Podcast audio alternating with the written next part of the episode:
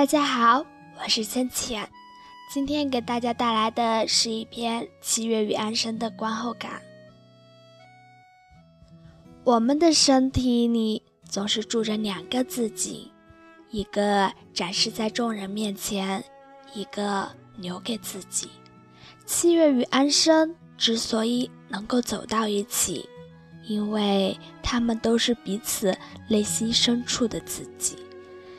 七月向往着安生似火的张扬，安生羡慕七月如水的恬静。但是七月清楚的知道自己永远也不可能像安生那样风风火火、放浪不羁。安生也清楚的知道自己不可能像七月那样安安静静。温柔体贴，他们都被彼此吸引，却都不敢放弃现在的自己，去追求心中的自己。所以，他们靠得越来越近，近到喜欢上了同一个人，一个揭开他们友情真实一面的人。七月与安生。不同的生存环境注定了他们的友情会出现问题。一个颠沛流离，一个安稳于世，他们所持的价值观与人生观都是不同的。他们在面对一件事情的态度也大相径庭。这个问题埋在他们的友情里。随时可能爆发。友情危机爆发后，安生远走他乡。七月在内心的翻涌中做出了决定。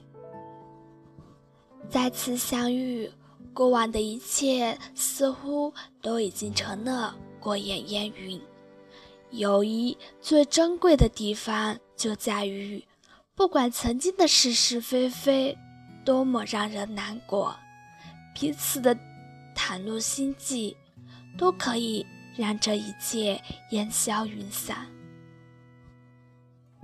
七月与安生，让我印象最深的一句话，是七月对安生说的：“我恨你，但是我也只有你了。”这句话。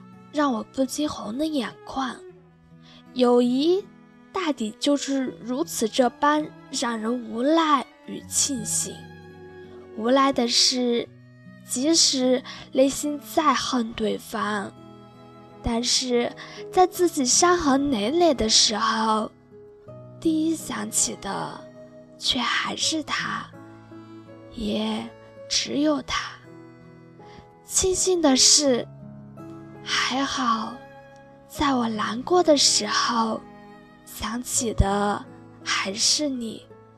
我们还是曾经的我们，那些一起疯过、闹过的记忆，还没有被彼此遗忘。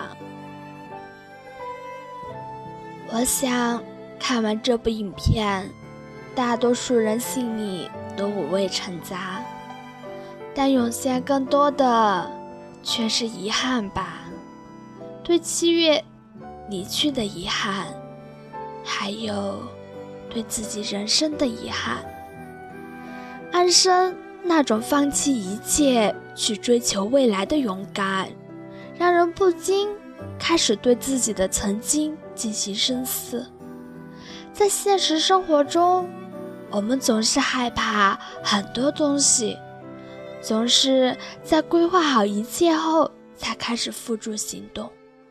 我们不敢轻易放弃自己目前所拥有的一切，因为我们害怕，我们害怕放弃以后我们就什么都没有了，我们害怕一无所有的窘迫，所以，我们不敢。不敢去尝试，不敢去放弃。无论现在的我们拥有着怎样的生活，内心深处可能都有着对于另一种选择的设想吧。